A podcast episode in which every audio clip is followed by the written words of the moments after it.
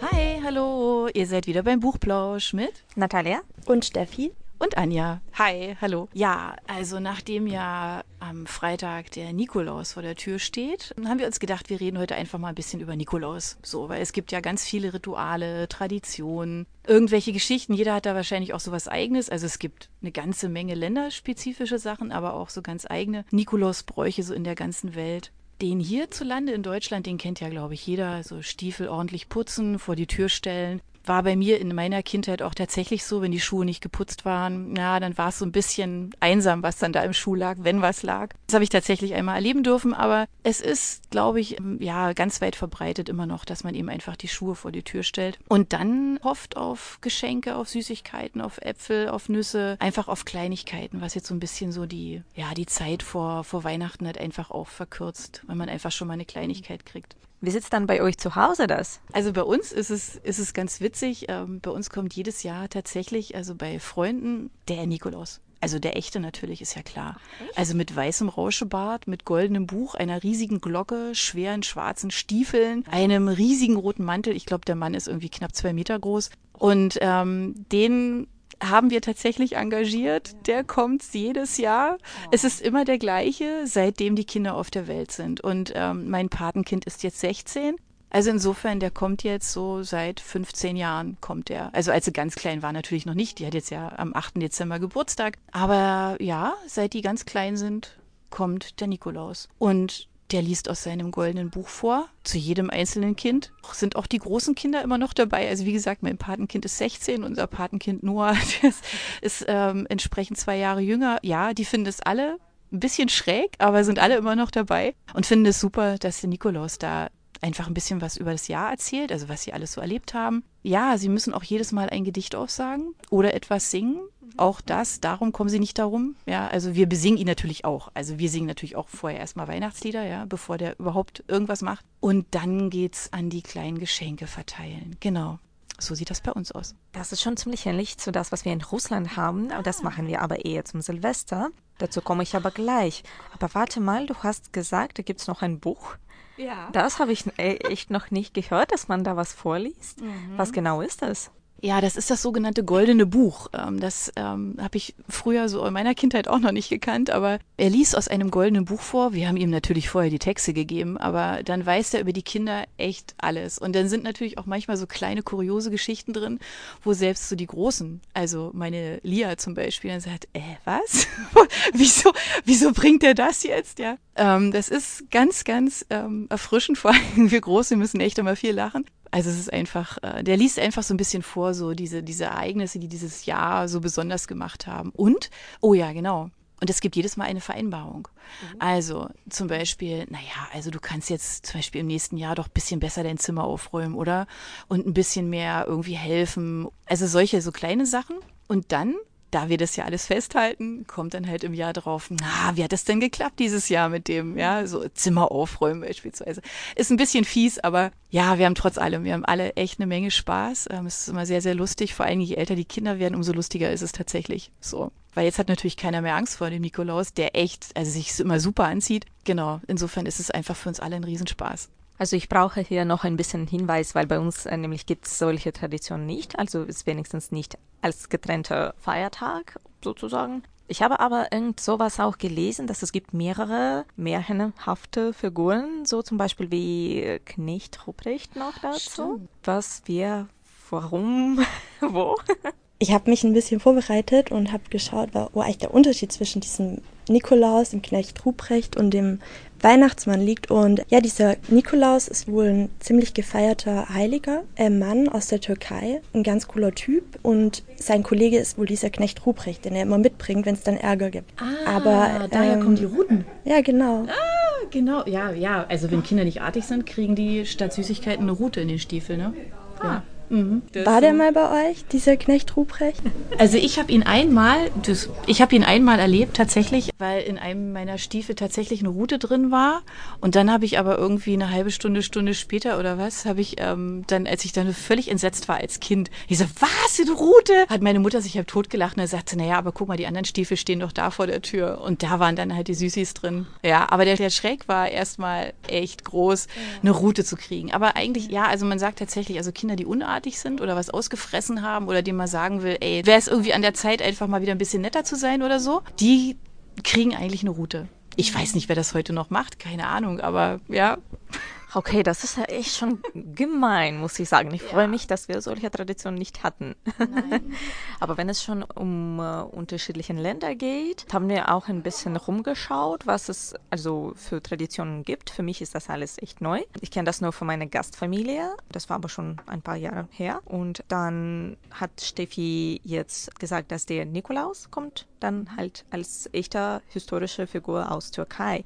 Und dann in der Türkei gibt es auch besondere Bräuche für Nikolaus. Also so, äh, sobald ich weiß, die Nikolaustradition in der Türkei ist noch relativ neu, relativ jung und der Noel Baba bringt die Geschenke, aber normalerweise zum Silvester, also mhm. nicht zum 6. Dezember. Ja, ganz, ganz eine ganz schöne Tradition finde ich ist tatsächlich die in, in Rumänien. Ich weiß nicht, ob ihr davon schon mal gehört habt. Ich glaube, das ist so ein bisschen so eine Mischung aus diesem, diesem Barbara-Tag, den es hier ja auch gibt und ja, und der eben landestypischen Tradition halt. Weil bei den Rumänen ist es so, ähm, dass die natürlich auch ihre Schuhe rausstellen, also die kennen das auch. Ähm, und da wird aber den unartigen Kindern nicht nur einfach eine Rute reingesteckt, ja, sondern ein Apfelbaumzweig. Unartigen Kinder, wenn die den ins Wasser stellen und der blüht bis Weihnachten, das ist eben wie gesagt in Anlehnung ein bisschen an diese Barbara-Tradition halt. Ähm, wenn der blüht, dann werden denen die praktisch ihre ihre wird denen ihre Schuld erlassen quasi. Also dann sind sie dann doch nicht also die bösen Kinder, sondern dann ist alles wieder gut und ähm, ja und sie können halt praktisch Befreitheit in diese Weihnachtszeit und in das neue Also starten. Sie haben wenigstens eine Chance. Sie haben eine Chance. Genau, ist nicht einfach nur Rute, sondern ist einfach ein schöner Zweig, der dann blüht. In aller Regel tut er das ja auch, wenn man den halt zu Hause dann hat im Warmen, ja, dann ist das eigentlich auch kein Problem. Also insofern finde ich das eigentlich eine ganz, ganz schöne Idee. Was haben wir noch gefunden? Ja, Kroatien. Also in Kroatien gibt es auch so sehr ähnliche Traditionen. Da nämlich bringt der Sveti Nikola zusammen mit den Campussen Süßigkeiten an den Kindern, die artig waren. Und dann natürlich die böse, böse Kinder bekommen auch eine goldene Route. Aber jetzt haben wir, jetzt haben wir schon drei verschiedene Sachen. Wir haben die normale Route, einfach nur der olle Ast, ja. Wir haben den Apfelbaumzweig, wir haben eine goldene Route. Ja, geht auch ganz anders, zum Beispiel in Österreich. Da ist es so, da gibt es auch den Nikolaus, aber der hat so ein paar an der Seite, das sind die bösen Gesellen vom Nikolaus, das sind eben diese Krampusse, die man offensichtlich auch in Kroatien kennt. Und äh, die tauchen gerne alle in der Gruppe auf. Also da gibt es nicht den Knecht Ruprecht, sondern da sind es die Krampusse so. Und die ziehen nämlich dann wirklich, also mit Ketten, Glocken und Routen ausgestattet ausgestattet, ähm, ziehen die durch die Straßen und erschrecken die Leute. Da werden auch manchmal so Theaterstücke aufgebaut und so ähm, aufgeführt. Das ist so eher so in den ländlichen Gegenden von Österreich, aber schon auch eine ja, eine echt bewegende Tradition. Ich glaube, wenn die mal durch die Straßen ziehen, man kann sich das ungefähr vorstellen, wenn man so an, an die Fastnet oder so denkt, ja. Ähm, das stelle ich mir ähnlich vor. Ähm, ja, so ist das in Österreich, genau. Aber wir haben auch ein bisschen was rausgefunden, zum Beispiel über Luxemburg. Genau, sobald ich weiß, in Luxemburg ist 6. Dezember sogar ein Schulfeiertag. Oh, haben die es gut. Das ist ja, oh, das, das, ist, ist ja cool. wahrscheinlich ein Traum. Mehr Feiertage bitte. genau, aber ansonsten äh, ist die Tradition auch sehr ähnlich. Die Kinder stellen die Schuhe raus und freuen sich auf nette Geschenke. Die bereiten aber auch was Besonderes für Nikolaus. Der heißt natürlich nicht Nikolaus, ich kann leider aber nicht richtig aussprechen, wie der heißt. Kleschen? Echt? Kleschen, oder? Sieht so nicht aus. Doch. Für diese Person stellen die Kinder auch die Teller mit Keksen und dann werden die verspeist. Geheim. Geheim, oh ja, genau. Ich glaube. Oh Gott, ja. Oh, da fällt mir was ein. Genau, bei uns, bei uns in der Kita, als die, also als meine Kinder noch ganz klein waren, da war das tatsächlich auch so, dass die eine Spur gelegt haben für den Nikolaus, ja, und sein, sein äh, Eselchen irgendwie, haben Möhren rausgelegt. Ja, Möhren und Kekschen und so. Und dann, wenn, wenn die Möhre dann angebissen war und die Kekse weg, dann wussten sie, oh Gott, der Nikolaus kommt. Und dann kam der halt auch da in die Kita. Das war auch immer total süß. Oh Gott, das habe ich, siehst du, habe ich schon fast vergessen. Steffi, und welche Erinnerungen hast du an Nikolaus? Ähm, Also ich habe den Nikolaus eigentlich nur als großen, stummen, bärtigen Mann in Erinnerung, der oh. plötzlich in der Tür stand und oh mir Gott. total viel Angst gemacht hat. Ja, und mein Bruder meinte zu mir, dass es mein Onkel wäre, aber ich habe es ihm nie geglaubt. ähm, aber wahrscheinlich war das, oder? Ja, vermutlich schon. Habt ihr es nie rausgekriegt? Na, ich weiß es bis heute noch nicht wirklich. Irgendwann war es nämlich dann der Opa und dann war ich mir nicht mehr sicher, ob es jetzt okay. wirklich der Nikolaus oder nur der Onkel war. Oder doch der Opa. okay. Aber du hast Geschenke gekriegt? Ich habe. Ähm, Von diesem furchterregenden großen Ja, Mann? der hatte tatsächlich so diesen großen Sack dabei und da durfte man reingreifen und sich irgendwelche Sachen rausholen. Ah. Ja, Schokolade und so Zeug. Ja. Halt. Ja, also ich meine, wenn man den dann sieht, finde ich, ist es ja auch nochmal was ganz was anderes. Ich muss meine Kinder mal fragen, wenn die älter sind, ähm, was die so eine Erinnerung haben an unseren Nikolaus, den wir da immer jedes Jahr da hinordern, ja, der dann sitzt in seinem Sessel und so ist beeindruckend, ja. Äh, genau, nicht zu vergessen, jetzt haben wir über Russland, Europa überhaupt gesprochen, ähm, USA. Da ist es zum Beispiel ähm, auch üblich, dass man nicht nur was von Nikolaus bekommt, sondern dem Nikolaus auch was hinstellt. Also Kekse und Milch zum Beispiel ähm, werden da hingestellt. Ja, das muss einfach so. Und die sind hoffentlich natürlich am nächsten Tag halt aufgefuttert. Dann hat alles geklappt und Geschenk hat er dagelassen, auch fein. Ja, dann war alles gut. Und die Idee finde ich eigentlich ganz schön, dass man dem Nikolaus halt auch was hinstellt. Also dass es eben nicht so nur so eine so eine einseitige Sache ist, ja, sondern dass man sich halt irgendwie, also auch als Kind halt, ne, dass man sich halt einfach Gedanken macht, wie kann man eigentlich dem Nikolaus eine Freude machen machen, der jetzt ja von Tür zu Tür zieht und ja, und in der Nacht da die Geschenke lässt. Ja, also für mich, das ist, sind alle ganz, ganz normale Silvestertraditionen. Das macht man am 31. Dezember. Das ist, finde ich, der größte Feiertag für, für uns in Russland. Man feiert das aktiver als Weihnachten, muss ich sagen. Und übrigens, Weihnachten wird dann am 7. Januar gefeiert. Und natürlich die meisten Geschenke oder sowas bekommt man zum Silvester. Und das wird auch von so Vater Frost oder Väter, ja, ist theoretisch der ist dann Opa eigentlich schon so von, von, von Familienverzeichnis. Okay. Opa Frost sozusagen. Und dann er mm, kommt immer in Begleitung mit seiner äh, Enkelin Snegurechka. Und da gibt es auch natürlich äh, das übliche, man, oder Kinder müssen immer Gedichte vorlesen mhm. oder Lieder singen. Und man weiß es auch nie, ob das dein Vater ist hinter diesem Bad oder Onkel oder Opa oder vielleicht irgendjemand von, von den Nachbarn. Also es war immer Überraschung und am meisten, also wusste ich auch echt nicht mehr, wer war das. Genauso wie Steffi. Und was hat der Opa Frost an? Ist der auch rot? Genau, ja, der ist auch in so einen äh, roten Mantel verkleidet, weißer Bart, genau. Also man sieht kaum Gesicht. Und die Snegureczka, die ist immer in Blau verkleidet, weil ah. sie halt so diese Winter, winterliche Aber eben nicht in Wesen. Weiß. Ich habe immer gedacht, Väterchen Frost und so, ja, die sind halt alle irgendwie dann in Weiß, aber irgendwie... Nee, das gibt nee. genau die gleiche Farben. Ja. Das ist alles okay. rot und äh, so weiß für Schnee natürlich mhm. auch. Und äh, und danach äh, gibt es immer, immer zum Silvester Feuerwerk. Mensch, jetzt haben wir wirklich, also das fand ich jetzt auch ganz spannend, das wusste ich gar nicht. Ähm, jetzt sind wir einmal um die Welt gereist. Also wer es jetzt ganz genau wissen will und einfach mal schauen will, äh, was gibt's denn eigentlich noch so für Bräuche? Wir haben entdeckt, es gibt ein Brauch-Wiki, also ein Wikipedia für Bräuche. Und da ist natürlich auch der Nikolausbrauch ähm, dahinterlegt. Den Link dazu findet ihr nachher dann wieder auf unserer Seite. Ähm, ihr könnt einfach draufklicken. Aber es gibt natürlich auch so Seiten, die erklären, warum kommt denn der Nikolaus überhaupt? Also gerade für Kinder, wenn man da irgendwie nochmal gucken will, ähm, was kann man für eine Geschichte erzählen, dann könnt ihr einfach auch da auf diese entsprechenden äh, Links gehen, die wir da euch ähm, zur Verfügung gestellt haben.